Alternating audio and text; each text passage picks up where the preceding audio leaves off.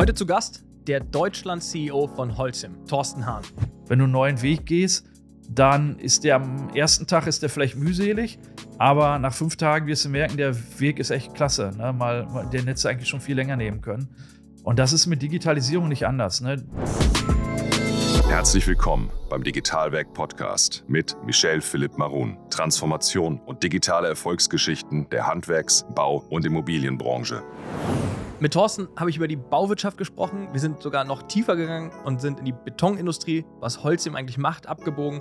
Wir haben über die Logistikwege gesprochen, CO2, Politik. Also ihr seht, wir haben eine bunte Mischung einfach von der Bauwirtschaft abgegrast.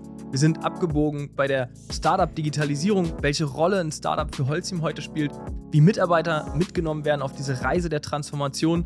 Also großes Spektrum. Wenn ihr dran bleibt, erfahrt ihr einfach mehr. Wenn ich mir Holcim angucke, dann ist das ein Riesenunternehmen. Jeder kennt das irgendwie, ähm, aber keiner weiß so richtig, was man damit machen soll. Äh, Beton, ja, nein. Nachhaltig, ja, nein. Also erzähl einfach mal ganz kurz so, Holcim, was macht ihr? Ja, also Holcim ist äh, die Firma, die einem vor der, auf der Autobahn ständig begegnet. Ja, genau. Kein Mensch weiß aber, was eigentlich Holcim ist. Ja. Und äh, wir sind, äh, wir stellen äh, äh, unter anderem Zement her. Also früher mhm. haben wir gesagt, wir sind Zementhersteller. Äh, das ist vom, vom Selbstverständnis nicht mehr äh, im Vordergrund, auch wenn wir heute das meiste Geld immer noch mit dem Zement machen, okay. im Umsatz. Ähm, wir haben vier Zementwerke in Deutschland. Mhm. Äh, wir haben äh, oben, fängt an oben bei Hamburg in Lägerdorf an der Küste, dann Hannover ähm, im Nordrhein-Westfalen-Beckum und dann unten auf der Schwäbischen Alb in Dotternhausen. Äh, machen wir ungefähr 5 Millionen Tonnen Zement. Also einfach, um schon mal eine Dimension zu geben, wir reden immer in Millionen. Ja. 5 Millionen Tonnen Zement machen wir, das ist schon sehr viel. Äh, haben wir auch noch Malanlagen. Äh, dann stellen wir her Kies und Sand mhm. äh, und haben Steinbrüche, haben ganz normale äh, Kiesgruben, wie man sich so vorstellt, ja. zum Baden und so, äh, wo Leute baden gehen. Ähm, das sind äh, auch 15 Millionen Tonnen, die wir da machen. Mhm. und dann haben wir noch Transportbeton. Mhm. Gut 80 Transportbetonwerke. Die sind im Wesentlichen hm, konzentriert in Nordrhein-Westfalen, äh, runter dann bis ähm, Saarland, äh, Frankfurter Raum und dann wieder in Süddeutschland, mhm. Stuttgart und so weiter. Ähm, da machen wir rund 2,2 Millionen Kubikmeter. Okay. Das heißt, du redest in Millionen, beim Umsatz auch Millionen oder Milliarden schon? Millionen, nee, noch nicht ganz Milliarden, aber wir versuchen es. Okay. Wir, sind, wir sind irgendwo 880 Millionen. Also nicht mehr ganz so weit. Nicht, nicht ganz, so weit, weg von der, okay. von der Milliarde, ja. Mhm. Wir sind relativ äh, gut am Wachsen. Wir kaufen auch viel Firmen dazu ähm, und krempeln halt momentan unseren ganzen Laden um. Ähm, wie gesagt, vom Selbstverständnis her ähm, wollen wir eigentlich in Zukunft viel mehr Lösungen bieten auf dem, für den Bau. Ne? Also wir verstehen uns nicht nur, heute würde man jetzt sagen, bei den Produkten, ich habe jetzt übrigens gerade unsere Fertigteilwerke unten liegen lassen. Wir haben äh, noch vier Fertigteilwerke in äh, Deutschland und Holland. Ja. Wir machen immerhin auch, äh, der Stefan Kramberg, der die leitet, der wird es ein bisschen nachsehen, 50 Millionen Umsatz. Also okay, ganz also klein die, die tauchen die, schon auch. Wir machen auch Fertigteilwerke. Okay, sehr gut. Aber jetzt sagst du gerade, ihr krempelt ja. den Laden um. Genau. Ähm, wenn ich mir die Dialoge aus der Politik angucke, dann ist Bauwirtschaft als großer äh, CO2-Emissionsausstoßbereich, aber auch die, die Betonindustrie, Zementindustrie wird oft genannt. Mhm. Ähm, kommt daher das Umkrempeln oder woher kommt das Umkrempeln? Ja, da ist natürlich der größte Druck. Ne? Ja. Wenn du äh, mal, mal anschaust, dann gehen halt durch die Presse, dass die äh, weltweite Zementindustrie für 8% des CO2-Ausstoßes äh, verantwortlich ist. In Deutschland mit der anderen Industrie wir haben, sind wir so bei 2% in, in Deutschland. Äh, aber das ist eben extrem viel. Ja, das ist gar keine Frage. Und deswegen sage ich auch immer, du musst deinen eigenen CO2-Fußabdruck kennen. Mhm. Und das sind immerhin bei uns 3,8 Millionen Tonnen CO2, die wir äh, verursachen. Und das ist natürlich ein Punkt, den, den müssen wir auf Null bringen, von 3,8 auf Null.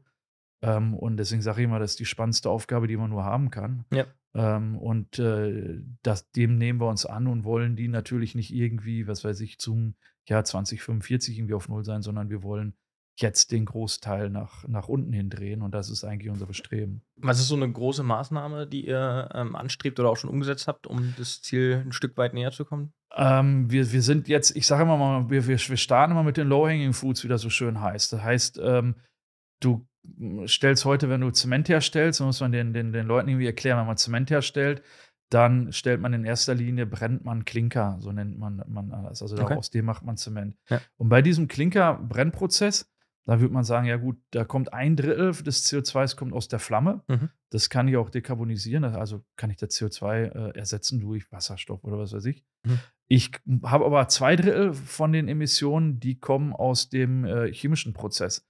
Das heißt, wenn ich Kalkstein, wenn ich den erhitze und brenne, dann treibe ich CO2 aus. Kann Mhm. ich jetzt schön entsäuern nennen. Das ist der chemische Fachbegriff für, für das CO2-Austreiben. Aber das ist halt relativ viel. Und das ist halt ein Punkt, den kann ich nicht äh, ändern. Mhm. Das ist dieses unvermeidbare CO2, was wir immer haben. Und dieses CO2, das muss ich dann äh, auffangen. Was ich heute machen kann, ist, ich kann halt schon Zumalstoffe geben. Also wenn den Klinker, den ich habe, das ist das reaktive Material, dem kann ich andere Stoffe zumengen. Äh, zum Beispiel äh, mengen da große Mengen äh, Hochofenschlacke oder Hüttensande dazu aus der Stahlindustrie. Mhm. Und äh, damit ist dann pro Tonne Zement, kann ich schon den CO2-Fußabdruck pro Tonne Zement massiv runterbringen. Also ich kann den von, ich sage jetzt mal, ein CM1-Zement, da ist also fast nur Klinker drin. Mhm. Ähm, da liege ich vielleicht so bei 600, 700 Kilogramm pro Tonne Zement. Ja.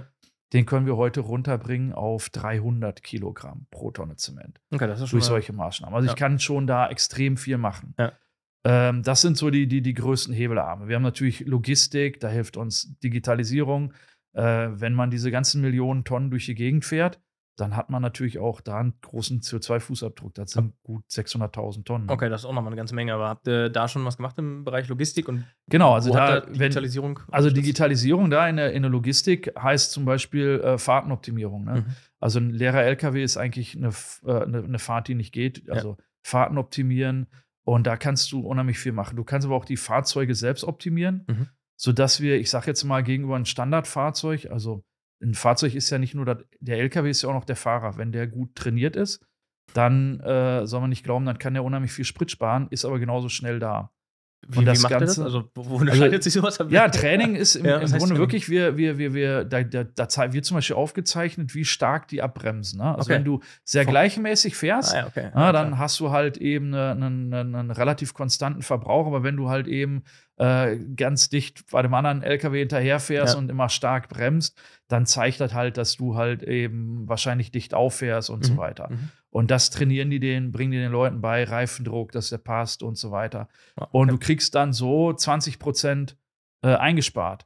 Und wenn ich jetzt sage, du kannst 20 Prozent nur so hinbekommen und wir haben gerade mal, ich gesagt, 580.000 Tonnen CO2 in der Logistik hängen, Mhm. dann reden wir mal eben von 100.000 Tonnen, nur weil ich die Leute besser trainiere. Mhm. Und das sind so die Punkte, die mich antreiben, wo ich sage, wir machen Elektro-LKWs, gucken wir uns an. Wir haben jetzt gerade einen Fahrmischer, einen Elektrofahrmischer äh, angeschafft, wieder sind weitere am Ordern, um uns die anzuschauen. Du musst halt lernen daran, wie, wie setze ich die eigentlich ein in der Innenstadt mit den aktuellen Reichweiten, die wir heute haben, funktioniert das Ganze. Äh, wir haben äh, Bio-LNG-LKWs, also das Mhm. heißt, die fahren auf Flüssiggas, aber aus, aus Bio-Materialien, um dann CO2 runter zu. So machen wir relativ viel an der Stelle, ne, um das runterzubringen. Also ähm, für mich halt eben der, der große Teil ist immer mein Hauptthema ist CO2. Du kannst heute unheimlich viel schaffen, wenn du einfach mal den pragmatischen Weg gehst. Was natürlich dann das größte Pro Projekt ist, was wir jetzt demnächst haben, ist, haben wir gerade in vor 14 Tagen, äh, drei Wochen in, in äh, Brüssel haben wir einen Scheck gekriegt über 110 Millionen Euro.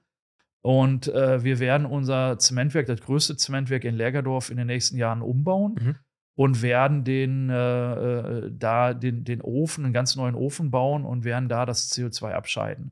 Und Okay. ein ganz anderes Verfahren. Wir werden den statt mit äh, Umgebungsluft, werden wir den Ofen mit reinem Sauerstoff bringen, fahren, den wir von Partnern bekommen, den Sauerstoff.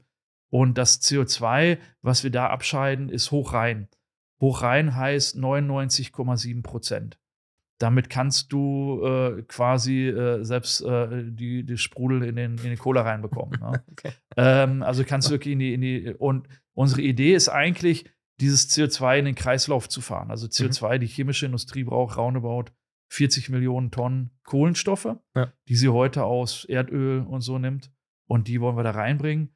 Und wir fangen so 1,2 Millionen Tonnen CO2 ab. Also von der Bilanz 3,8 Millionen Tonnen ist das natürlich dann die richtige Großer, Hausnummer ja. 1,2 Millionen Ja. Tonnen. Jetzt, jetzt stellt sich die Frage, ist das nicht zu spät? Hätte man das nicht vor 15 Jahren machen sollen? Oder war man da nicht so weit? Was, was, warum heute? Also besser spät als nie, ja, klar, aber. Ja, ich glaube, also den, den Teil, dass wir äh, Zumalstoffe reingefahren haben, den ja. machen wir schon seit vielen Jahren. Okay. Also wir haben das früher ganz, muss ich ganz ehrlich sein, aus ökonomischen Gesichtspunkten gemacht, ja. weil halt der Hüttensand auch, auch deutlich günstiger ist als Klinker. Ähm, und weniger stand da der CO2-Emissionen im Vor Vordergrund, aber wir haben auch da schon immer sehr viel äh, äh, Hüttensande da reingefahren. Äh, das Thema jetzt der Dekarbonisierung des CO2, das funktioniert natürlich auch erste, weil jetzt äh, von allen Seiten die erstens die Möglichkeiten, die technischen Möglichkeiten da sind, die hatten wir vorher noch nicht. Mhm. Äh, aber auch natürlich ein bisschen der Druck da ist. Ich meine, ich sag mal, die, die, der, der Scheck von 110 Millionen, den brauchen wir auch, weil wir sonst äh, finanziell das natürlich ganz, ganz knapp ist, so ein Werk umzubauen. Ne? Also okay. wir stecken ja selber noch ich sag mal, die vier-, fünffache Summe packen wir noch oben drauf. Das ja. ist nicht so, als wenn wir jetzt das Geld nehmen und dann reicht das, okay. sondern wir müssen selbst auch noch viel in die Hand nehmen. Ja.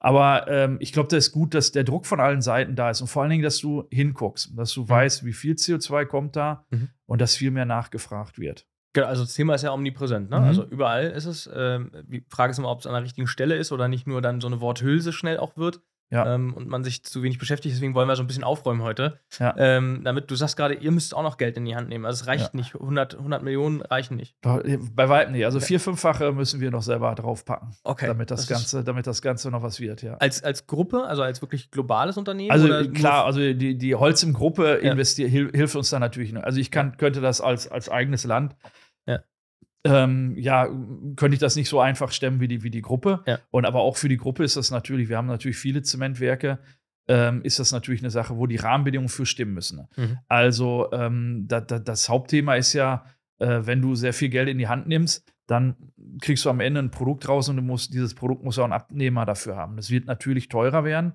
Und du musst natürlich, da muss die gesamte Gesellschaft an einem äh, Strick ziehen. Mhm. Äh, und, und deswegen, nur dann kann man das Ganze überhaupt finanzieren. Also du musst dann, da sind ganz viele Rahmenbedingungen, die geschafft werden müssen. Also nehmen wir an, wir, wir haben jetzt hier in Europa zum Beispiel Zemente, die äh, eine ganze Ecke teurer wären, weil wir halt eben hochkomplexe Verfahren haben, um CO2 abzuscheiden, vielleicht zu speichern oder wie wir das wollen, im Kreislauf zu fahren. Mhm. Ähm, dann kostet das, ja, das kostet mehr, erstmal auf der Zementseite. Und die große Gefahr ist dann natürlich, dass aus anderen Ländern, wo es solche Regeln nicht gibt, dass sie natürlich dann nach Europa reinfahren mhm. und dann äh, auf mal Zementimporte in, in, in, Europa sind. Und äh, da sagen wir, und das hat jetzt die EU, sieht das genauso, da müssen wir natürlich irgendwo an unseren Grenzen zu Europa Mechanismen entwickeln, wo die Leute sagen müssen, wie viel CO2 hat eigentlich euer Zement und wie, äh, und der muss dann versteuert werden, der ja. Teil. Ne? Ja, das heißt aber auch als Gruppe, ähm, gar nicht so sehr darauf eingehen, aber äh, siehst du, dass die Digitalisierung euch dort in Europa auch unterstützt? Also hebt ihr dadurch ja. Synergien in der Gruppe in Europa? Massiv. Also okay. wir, wir, wir, ohne Digitalisierung funktioniert der ganze, ganze Teil nicht. Was also, heißt denn Digitalisierung dann? Genau. Digitalisierung heißt ja eigentlich äh, für uns, ähm, das ist, das sind letztlich sämtliche Prozesse, die wir haben, bis hin zum Kunden. Also wir sagen immer von der Gewinnung der Rohstoffe mhm. bis hin Ende zum, bis zum Kunden musst du deine Prozesse äh, optimieren und digitalisieren. Mhm. Ähm, das ist ein, ein, ein, ein, Thema. Wir haben natürlich irrsinnig viele Daten, die, die, wir, die wir sammeln, die wir auswerten müssen, wo wir viel KI-Instrumente äh, haben. Zum Beispiel in so einem Zementwerk haben wir heute einen, einen, einen Ofen, der sammelt ganz viele Daten und der berät quasi den, den, den, den, den, der, dem, den Ingenieur, der den Ofen fährt oder die Person, die den Ofen fährt, berät er die, äh, wie er den besser aussteuern kann. Mhm. Ja, der kann halt, der hat halt ganz viele Daten über viele Jahre, zwei, drei Jahre gesammelt und kann dann anhand von verschiedenen Zuständen kann er sagen, oh, da passiert jetzt gerade was, du musst aufpassen, sonst brennt dir da irgendwie was an oder so. Und hier noch ein kurzer Werbehinweis. Die Tore zur Bau 2023 öffnen sich wieder. Vom 17. bis 22. April 2023 ist es wieder soweit. Es ist die Weltleitmesse für Architekten, Materialien und Systeme. In den sechs Tagen kommen wieder alle zusammen, die am Planen, Bauen und Gestalten von Gebäuden beteiligt sind. Dazu gehören Planer, Architekten, Investoren, Handwerker, die Industrie, aber auch Startup-Gründer. Es wird sich branchenübergreifend ausgetauscht. Damit ihr mal einen Eindruck bekommt, wie groß die Bau eigentlich ist, hier mal ein Zahlen- und Faktencheck. 250.000 Besucher in sechs Tagen auf dem Messegelände. Davon 68.000 aus Planungs- und Architekturbüros. Und über 2200 Hersteller erwarten euch mit den neuesten Trends und Know-how aus der Branche. Wir werden auch da sein und ich bin jetzt schon auf den fantastischen Austausch und neue Geschichten aus der Branche gespannt. Also jetzt Tickets sichern unter www.bau-münchen.com. Du hast gesagt, ihr habt viele Daten, aber mhm. oftmals ist ja so Shit in, Shit out, um das mal so flapsig ja. zu formulieren. Ähm, wann habt ihr angefangen, irgendwie Daten auch wirklich zu nutzen und nicht nur zu haben, ja. sondern auch nutzbar zu machen? Ähm, also ich glaube, da haben wir schon vor, ich sage jetzt mal, ähm, ja, fünf Jahren ganz intensiv mit begonnen. Mhm. Na, also ich sage jetzt mal, da, da wir haben immer mehr Themen, weil die sich auch entwickeln. Also ich sage jetzt mal, nehmen wir jetzt KI, jeder redet ja über ChatGPT und was weiß ich nicht. mehr, und, mehr denn je. und KI ist schon, schon irgendwie was, was, was, was, was Gutes, weil das ist genau der Punkt. Ne? Du sammelst halt eine, eine, eine riesen Datenwolke ein und du musst, du, du, du musst da drin den, den, den, ich sag mal, die äh, sehen, wo da eine Struktur drin ist, um halt auf mal zu so ganz verrückten Dingen zu bekommen, wenn irgendein Geräusch auftritt, du misst halt zum Beispiel irgendwie ein Geräusch und irgendwann merkst du, wenn der, dieses Geräusch kommt, dann fängt das Lager an kritisch zu werden mhm. und dann tauscht er das, weil es ist besser jetzt das Lager zu wechseln, als wenn dann der ganze Ofen steht, beispielsweise, musst du ihn runterfahren, rauffahren und dann wechselst du dein mhm. Lager. Und das sind so ganz wichtige Geschichten, die wir einfach in den, im Betriebsprozess haben, wo morgens die ganzen äh, äh, äh, Besprechungen stattfinden. Die, finden, die sind nicht mehr ewig lang wie früher, sondern wirklich vier Stunde, 20 Minuten. Und die werden dann die ganzen Daten, die da gesammelt worden sind, da kommen dann Highlights und dann werden die dann, der, der Werksleiter sieht sofort an den Hand der Daten, was sie vielleicht machen müssen, wo sie sagen, da in der Ecke müssen wir mal gucken, da passiert gerade was. Und die Menschen ja mit auf die Reise zu nehmen. Ihr habt da wahrscheinlich auch viele Mitarbeitenden, die schon seit Jahrzehnten bei euch beschäftigt sind. Das ist ja, ja. oftmals in der Industrie Bau ja. und gäbe 30, 40 Jahre. Ja. Ähm, wie, wie nehmt ihr die mit auf die, die Reise der Digitalisierung und der Sustainability-Thematik? Ja. Oder kommen die auch selbst, weil sie es in Nachrichten hören? Wir müssen da jetzt drauf achten. Also, was, was man machen muss, ist, äh, wir haben wirklich ein Transformationsteam bei uns. Also, wir haben ein, ein, ein, ein Team, äh, das sich um die Transformation der Firma kümmert, in Anführungsstriche. Äh, das heißt, ähm, das ist ein Kernteam aus Leuten aus allen Bereichen, ne? also von der Produktion hin über, äh, ähm, über äh, Vertrieb, äh, Marketing und so weiter. Äh, dieses Kernteam hat so 20 Mitarbeiter. Okay. Die sind ständig, die also, treffen sich einmal die Woche virtuell, treffen die sich. zwei, dreimal im Jahr machen wir dann größere Workshops. Da sind wir dann auch vom Management-Team mit eingebunden und geben den Impulse und so weiter. Äh, und die Hauptaufgabe ist halt eben einmal natürlich die Firma nach außen zu transformieren. Mhm. Das ist natürlich ein starkes Thema, aber vor allen Dingen die Transformation nach innen. Du hast gerade genau richtig gesagt, du hast halt Leute, die seit vielen Jahren da arbeiten und ähm, die sind natürlich auch in so einer Komfortzone drin. Und du musst die natürlich dann vorsichtig auch mal da rausnehmen und vor allen Dingen denen sagen, wenn du einen neuen Weg gehst, dann ist der am ersten Tag ist der vielleicht mühselig, aber nach fünf Tagen wirst du merken, der Weg ist echt klasse. Ne? Mhm. Mal, den hättest du eigentlich schon viel länger nehmen können. Mhm. Und das ist mit Digitalisierung nicht anders. Ne? Viele, für viele ist natürlich erstmal eine Hürde. Aber was ich sagen muss, ist, wir haben ja heute ganz viele Digitallösungen, die wirklich benutzerfreundlich sind.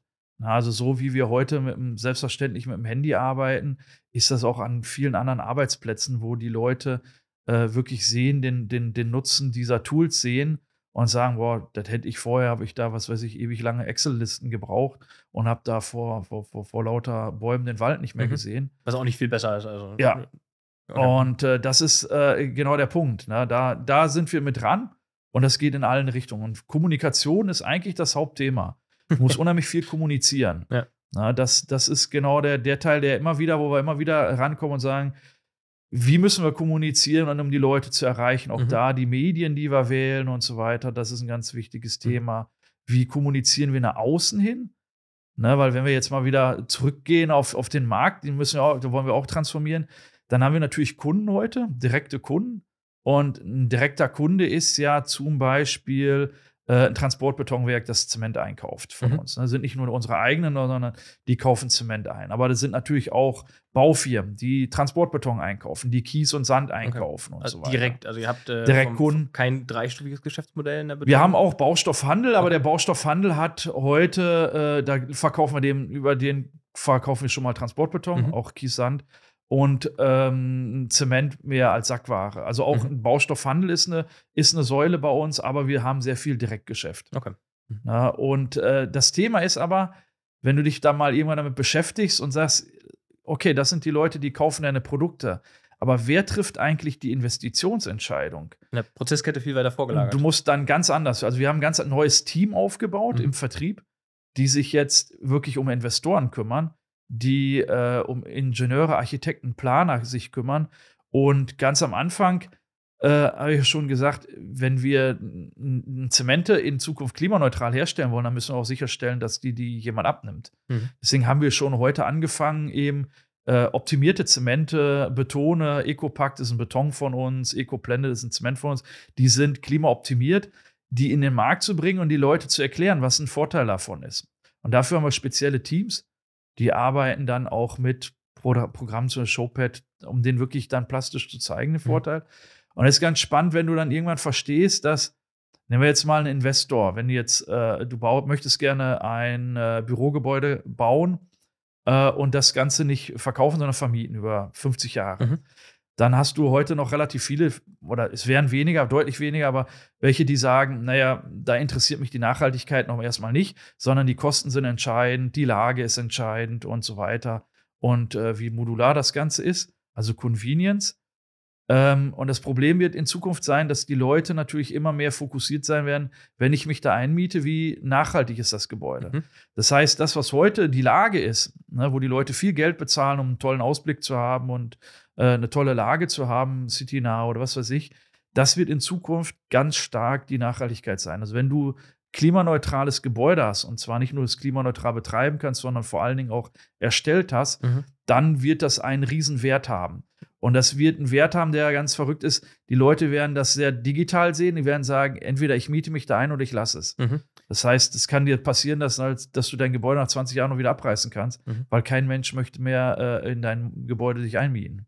Das ähm, ist ja so ein Branding-Thema, ne? Also es Ja. gibt ja so Produkte, Hardware-Produkte, wo man sich mit identifiziert, weil sie, ich weiß nicht, den Biobeutel oder Jütebeutel, weil er eben nachhaltig ist und nicht die Plastiktüte. Wie, wie glaubst du, kriegen wir das in der Bauindustrie hin? Weil wenn, man sieht ja von außen nicht zwangsläufig, ist das jetzt ein nachhaltiges Gebäude. Ja. Und ist da jetzt sehr viel Beton reingeflossen oder äh, mehr Holzanteil? Das, Das du, funktioniert steht über, draußen dran? das funktioniert natürlich erstmal über extrem viel Transparenz Mhm. ne, und Glaubwürdigkeit. Und dafür gibt es äh, sogenannte Zertifikate. Also es gibt ganz banalen Environmental Product Declaration. Heißt, du kannst halt ganz, das ist nicht irgendwas, was wir uns ausgedacht haben, sondern wirklich was, was, was, was, was, was wirklich hoch anerkannt ist. Und da zeigst du im Grunde, kannst du unter anderem auch deinen CO2-Fußabdruck von deinem Produkt reinbringen. Mhm. So, dann hast du halt Zertifikate wie Concrete Sustainability Council, äh, wo wir ganz klar sagen, ähm, haben wir verschiedene Standards definiert, zum Beispiel um äh, ein CO2-Level abzubilden, ne? Mhm. wo du dann sagst, okay, im Level 4 musst du die und die Leistung erbringen. Und damit so ein Zertifikat nicht wertlos ist, musst du jede Kette, jede Stufe ganz genau nachweisen. Also du musst exakt nachweisen, dass das, was du an Zahlen da rausgibst, dass die, die werden geprüft von, von dritter Stelle und so weiter, dass es wirklich transparent ist. Also das größte, äh, äh, fürchterlichste wäre, du hast ein Label, ne, sieht schick aus Ja, genau. und es Das ist nichts wert. Genau. Also die, die Labels sind schon was wert Ja. und die gehen dann ein in andere Stufen, die halt in die Bauindustrie gut kennt. Das ist auch die Investoren, ist halt DGNB, LEED, BREEAM.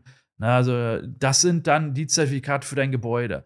Und da docken wir an mit den Zertifikaten und sagen zum Beispiel, möchtest gerne ein äh, Gebäude nach äh, Deutsche Gesellschaft für nachhaltiges Bauen, DGNB, haben in Platin. Da musst du halt gewisse Punkte erfüllen und da kannst du andocken mit deinem, mit dem CO2-Modul und dann bessere Leistung bekommen. Also es reicht nicht mehr aus, nur Carbon-Beton irgendwo raufzuschreiben, sondern er muss auch drin sein. Ja, also irgendwie auf ein Blatt Papier draufzuschreiben, ich glaube, du, wir haben da ungefähr so und so viel CO2 drin, funktioniert vorbei. gar nicht. Muss komplett transparent sein. Ja, ja. äh, und äh, vor allen Dingen auch auf der sicheren Seite liegend. Ne? Also du kannst, du darfst nicht irgendwie auf der falschen Seite liegen, weil du fällst so ins Greenwashing rein. Musst dir vorstellen, wir sind ja in, einem- in einem sehr ernsthaften Bereich. Das ist die Finanzierung. Ne? Wir reden über Taxonomie und so weiter, grüne Finanzierung. Und da entscheidet in Zukunft natürlich auch deine Finanzierung, wie grün dein Gebäude ist. Also du gehst halt hin und sagst, mein Gebäude ist extrem grün nachgewiesen Mhm. und danach kriegst du dann auch eine entsprechende Finanzierung. Mhm. Und äh, wenn du dann natürlich am Ende da irgendwo Schindluder getrieben hast, dann hast du im, im Grunde Betrug begangen mhm. na, an der Stelle. Und das ist genau der Punkt, warum du super transparent in diesen ganzen äh, Bereichen sein musst. Mhm. Welche Rolle spielt dabei für euch die Politik? Also heute noch mehr relevant als vor zehn Jahren? Also die Politik muss natürlich uns den richtigen Rahmen schaffen. Ich sage immer, der, das Spielfeld. Ne? Sie müssen halt halt irgendwie, also sie können das Spielfeld halt so gestalten, dass wir bergauf spielen müssen, mhm. äh, indem sie uns halt total viele Verwaltungsvorschriften und so weiter und alles total kompliziert ist. Das ist heute noch so äh, im Bereich von Zulassung von neuen Produkten. Ne? Mhm. Also wir haben jetzt gerade ein Zement, wollen, werden wir demnächst launchen, der halt äh, mehr Kreislaufwirtschaft haben, wo halt auch Abbruchmaterialien reingehen um auch den Kreislaufwirtschaftsgedanken zu fördern. Und äh, den haben wir jetzt zugelassen, wollen wir zulassen und die Zulassung dauert über ein Jahr ne, an der Stelle. Oder wir haben äh, vorgespannte Carbonplatten in unserem Fertigteilwerk. Mhm. Da haben wir nicht weniger als zwölf Jahre gebraucht. Ne? Und jetzt wollen wir nur die Rezeptur anpassen auf eine Rezeptur, die weniger CO2 hat. Äh, und das dauert wieder anderthalb mhm. Jahre. Also da das ist so der, der Teil, wo du manchmal das Gefühl hast, du spielst echt äh, bergauf. Gegen, ne? ja. also ist nicht Und da müssen wir wenigstens, also ich bin ja schon froh, ich sage immer so, wenn die Politik das hinkriegt, dass das Feld äh, ausnivelliert ist. Ich muss ja nicht, dass der Ball von allein ins Tor ja, fällt. Ne? Mhm. Das brauche ich nicht. Also so viel Hilfen, Subventionen äh, ist, ist ein Thema. Aber wenn es wenigstens gerade wäre, da wären mhm. wir schon, schon zehn Schritte weiter. Ja.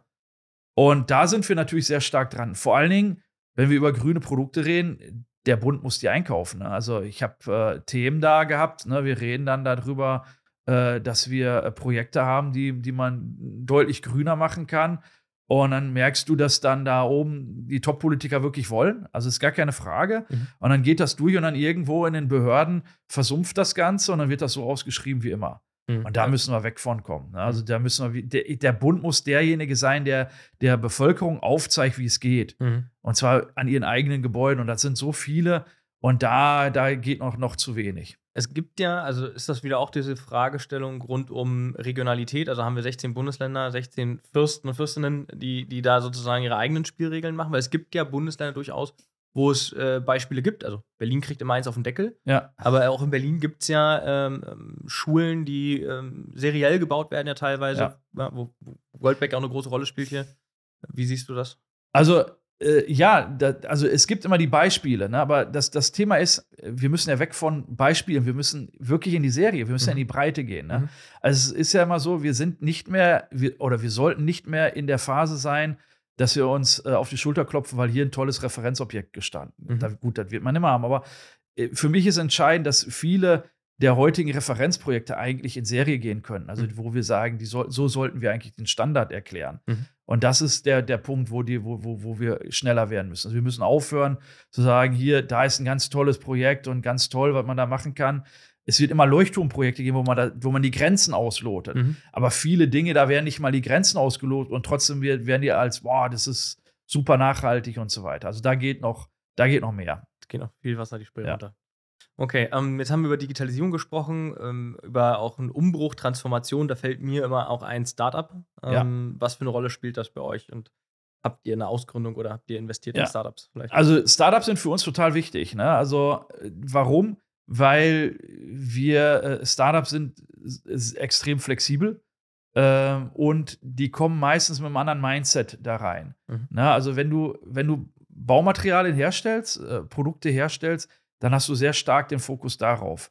Und da kommt natürlich immer der, der Klassiker wie, wie, wie Tesla. Wenn irgendeiner dann ankommt und sagt, ich baue kein Auto, sondern ich baue irgendwo, ich habe irgendwo Digitalisierung und baue da mein Auto drumherum. Das ist ein, ein Elektrofahrzeug mit sehr viel äh, äh, Können und Wissen. Und, und das ist mein Auto in Zukunft. Also denkt das von einer anderen Ecke her. Äh, dann habe ich einen, kann ich einen ganz anderen Impact erzeugen. Und mhm. das ist bei letztlich bei, bei Startups nicht anders. Die kommen vielfach aus einem ganz anderen Bereich ran und sagen, werfen so, so tradierte Dinge einfach über Bord und sagen, warum ist denn das eigentlich so? Ähm, und ich muss ganz ehrlich sagen, ich bin jetzt in der Branche natürlich auch schon fast 30 Jahre. Okay. Und dann sagst du dir, hm, ja, okay, äh, aus der Ecke habe ich das noch nicht betrachtet. Und die helfen uns enorm, uns voranzubringen. Und dann kommt natürlich das Thema Digitalisierung dazu. Wir haben jetzt ein Startup, äh, die N1 Trading, ähm, die haben ein Pro Programm oder verschiedenste Produkte, die auch äh, KI-basiert sind. Und ähm, die bringen uns da in der Kreislaufwirtschaft enorm voran. Mhm. Dazu muss man irgendwie unser Problem eigentlich erstmal verstehen. Wenn wir jetzt anfangen wollen, zum Beispiel einen Zement haben, der mehr Kreislaufwirtschaft hat, mehr Abbruchmaterialien da drin hat, dann äh, brauche ich einen kontinuierlichen Strom von Rohstoffen. Das funktioniert heute, weil ich einen Steinbruch habe und weil ich kontinuierlich aus dem Steinbruch Material rausnehmen kann. Also ich kann also bestimmt so viel entnehme ich dem Steinbruch kontinuierlich. Mhm. So, wenn ich jetzt aber Abbruchmaterialien haben will, dann habe ich ein Riesenproblem. Ich weiß nicht, wo das Material ist. Also nehmen wir jetzt mal Berlin. Ne? Also ich weiß, in Berlin wird jedes Jahr eine gewisse Menge abgebrochen. Das kann ich statistisch ermitteln, ist sogar relativ gleichmäßig. Na, die Menge an Beton ist auch noch relativ konstant, die dann in Berlin anfällt. Die Qualität kann variieren. Aber was ein Riesenproblem ist, du weißt nicht, wo es abgebrochen wird und wann es abgebrochen wird. Mhm. Und da kommt Digitalisierung rein. Kommen wir ja wieder an Daten, ne? Also, genau. Okay. Jetzt hast du halt eben äh, so sowas wie, wie, wie, wie, wie, wie Site Depot, das ist ein, ein, ein Produkt von, von N1. Und äh, stell dir vor, du bist jetzt eine Baufirma. Mhm. Du kriegst jetzt den Auftrag, du musst ein neues Gebäude erstellen. Dummerweise steht da noch eins. Ne? Also musst du es abreißen. So, und wenn es abreißt, dann willst du natürlich relativ schnell mit dem Neubau beginnen. Du willst nicht, wenn es da abreißt und das ganze Sortenreihen dahin legst, hast du ganz viele Haufen. Mhm. Na, und äh, äh, diese Haufen, die du da hast, sind ganz verschiedene Rohstoffe, unter anderem Beton. So, und jetzt hast du natürlich das große Problem von einem Bauunternehmer, der muss relativ schnell diese Haufen loswerden. Na, wenn er selber intern gut aufgestellt ist, hat er ein eigenes Konzept sich schon aufgebaut. Mhm. Wenn er da nicht so gut aufgestellt ist, dann wird er manche Stoffe nicht schnell genug los und muss sie zum Beispiel in, äh, äh in Deponien geben. Mhm. Ja, damit landet dann vielleicht Beton oder, oder die Feinstoffe von dem Beton in Deponien. Zeitdepot ist jetzt eine Möglichkeit, jetzt dem Bauunternehmer zu sagen, okay, stell doch einfach diese Häufchen äh, rechtzeitig in ein Netz ein und andere können sich die anschauen. Also ich mache ein Foto von? So, und, äh, genau. Also Kubikmeter X. Genau, man, man, man, man, man sagt im Grunde, man stellt halt die Mengen, die dann die zu erwartenden Mengen eigentlich rein. Ah, okay. ja, man sagt mhm. die Mengen und halbwegs die Qualitäten, mhm. äh, die man da hat. Und dann gibt es halt eben andere, die sagen, hey, die Menge kann ich gebrauchen. An der Stelle, also du visualisierst diese Haufen und kannst dann damit arbeiten und die dann äh, im Grunde kommen die dann, können die dann in unser Netzwerk reinkommen. Also wir wissen dann erstmal, guck an, da ist jetzt ein Projekt, das wird abgerissen, wird jetzt in zwei Wochen abgerissen, ja. Wird die Menge haben, die können wir brauchen, die holen wir uns rein. Verdient der Bauunternehmer damit dann Geld? Also das heißt, wenn ich es einstelle, bekomme ich noch Geld oder weil auf eine Deponie zahlt er dafür? Also auf der Deponie bezahlt er richtig viel Geld. Okay. Das ist das, das, ist das äh, andere Thema. Ja. Äh, Recyclingmaterialien heute, wenn du die, also Betonabbruch, wenn du die ins Netz stellst, äh, bezahlst du dann weniger, ne, weil dann halt natürlich ein Markt entsteht. Ich glaube aber, der Markt wird sich so entwickeln, dass du in Zukunft ist das noch ein, ein Rohstoff und dann wirst du eher Geld dafür bekommen. Heute ist halt der Auftrag, also muss man sehen, das Material, was du da ankommt, was da ankommt, muss dann aufbereitet werden, okay. muss dann noch irgendwie äh, äh, sehr viel Energie reingesteckt werden, um das Ganze zu klassifizieren und so weiter.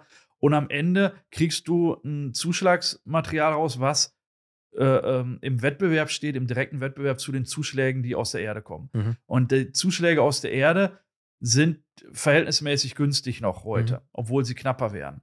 Äh, und da müssen wir halt eben auch ansetzen und sagen, eigentlich muss dieses Recyclingmaterial teurer werden. Du musst eigentlich einen größeren Wert haben. Es muss halt mehr Wert dir sein, äh, in den Kreislauf reinzukommen, als äh, neues Material aus der Erde zu bekommen. Mhm. Da ist auch die Politik gefordert, da ist die auch dran an den Themen. Aber das ist halt ganz entscheidend. Also am, am Ende musst du halt eben dein Gebäude auch eben als Materiallager begreifen. Mhm. Das ist, glaube ich, ein ganz entscheidender An Ansatz. Und da gehen auch die ersten Gespräche hin, wenn wir zum Beispiel heute mit Leuten reden, die Gebäude Cradle to Cradle bauen wollen. Dann sagen die ja, wir, wir wollen ganz gerne eine Rücknahmeverpflichtung mit äh, euch machen. Eine Verpflichtung. Heißt, dass ihr den Beton wieder zurücknimmt am wow. Ende des, des Lifecycles. Und ich muss ganz ehrlich, am Anfang war das intern, da sind wir wieder bei Transformation, ne? war wieder intern ganz viel äh, äh, äh Diskussion. Und wir haben dann relativ schnell gesagt, nee, wir wären ja doof, das nicht zu tun. Ja, weil den Rohstoff einfach wieder. Ja, wir brauchen den Rohstoff. In Zukunft brauchen wir den. Also, also, den, den, das Recht zu haben, deinen eigenen Rohstoff wieder zurückzubekommen, eigentlich ist eigentlich oder? genial. Musst du eigentlich machen. Da müssen wir auch hinkommen. Wann glaubst du, sind wir da? Äh, wenn die ersten Gebäude wieder abgerissen werden. 20 Jahre. Ich hoffe, dass wir die gut gescheit bauen, dass sie die 50 Jahre und länger okay. vielleicht stehen werden. Ne? Okay. Aber ähm, hängt, hängt derzeit sind wirklich Gebäude, ähm, werden die nach 30 Jahren schon teilweise abgerissen. Ne? Okay. Ähm, deswegen sage ich 30, 40 Jahre, da werden wir langsam da reinrutschen. Ich meine, wir brechen heute Gebäude ab äh, aus den 70ern mit Asbest und so. Wir, äh, heute bre brechen wir echt die Seuche ab, muss ja. man wirklich fast sagen. Ne? Ja. Also das, was, was, da heute steht, ist ein eine, eine riesiger Müllhaufen. Ist echt fies, was wir da teilweise verbaut haben. Aber in Zukunft müssen wir wegbauen. Und wir wollen auch in Beton, in Zukunft müssen wir den auch nicht mehr klein brechen. Da nehmen wir jetzt unsere Carbonplatten, die wir da herstellen. Die wollen wir wirklich demontieren mhm. und wieder zu neuen Carbonplatten machen. Mhm. Also das heißt, die wollen wir nur kleiner sägen. Mhm. Also du musst auch immer mehr mal versuchen, und da wird auch Digitalisierung helfen, diese Produkte zu erkennen mhm. und zu sagen, wo kann ich die eigentlich wieder einsetzen? Also quasi eine Materiallager zu haben und sagen, ich fange erst gar nicht an, Stahl wieder zu Schrott aufzuschmelzen, sondern ich nehme dieses Stahl und kann das sofort weiterverwerten, ohne da noch wieder einen energetischen Prozess draufzusetzen. Das wird spannend. Das wird super spannend. Her herausfordernd, spannend. Ja. Ähm, ich sage ja immer zu meinen Gästen, wir hören uns dann bald mal wieder, äh, ja. um zu sehen, wie es geworden ist. Das Thema können wir nicht aufgreifen, weil ich werde vielleicht noch so eine Podcast-Folge äh, erleben in 50 Jahren. Nochmal ja. fragen, wie ist jetzt der Abriss und hat er, der Thorsten ist alles richtig gesagt vor 50 Jahren. Aber lass uns vielleicht einfach nochmal in ein, zwei Jahren genau. reinblicken, wo man da steht. ich glaube, ich, ich glaube der, der, der, der spannendste Teil ist aber, ich muss ganz ehrlich sagen, die, die Branche, die denkt ja relativ weit, auch, ja. auch bei uns bei den Rohstoffen und so weiter. Also ein, ein, Werksleiter macht sich Gedanken, wenn der, der Rohstoff nicht mehr als drei, also die Abbaugenehmigung nicht mehr als 30 Jahre halten, dann macht er sich Gedanken, auch wenn er selbst nicht erlebt, dass da halt seine Nachfahren, ich meine, ja. das älteste Zementwerk, was wir jetzt umbauen, ist 160 Jahre alt. Ich glaube, ganz entscheidend ist, dass wir jetzt die richtigen Weichen stellen für unsere Kinder und für deren Kinder. Das ist ganz entscheidend und ich hoffe einfach mal, dass irgendwann dann in 50 Jahren, dann, dann sitzen wir beide nicht mehr, aber dann sitzt da jemand, äh, äh, vielleicht mein Sohn, vielleicht dein Sohn, und äh, die beiden unterhalten sich über das, das Thema ja. und, und sagen hier, ähm, wie sieht das aus? Äh, was hat denn dein Vater da gemacht? Ne, passt das Ganze? und äh, ja. Dann, dann, äh, das nehme ich zum Abschluss. Das lasse ich einfach auch so stehen. Ich hoffe, dass das unsere Kinder machen später und ja. sagen, haben sie gut gemacht. Ja, ich hoffe auch. In dem Sinne, liebe Zuhörerinnen und Zuhörer, danke, dass ihr wieder eingeschaltet habt. Auf den Abo-Button äh, nicht vergessen zu klicken. Ähm, egal wo, ob Spotify oder YouTube, das hilft uns. Und in einer Woche wieder einschalten. Bis bald.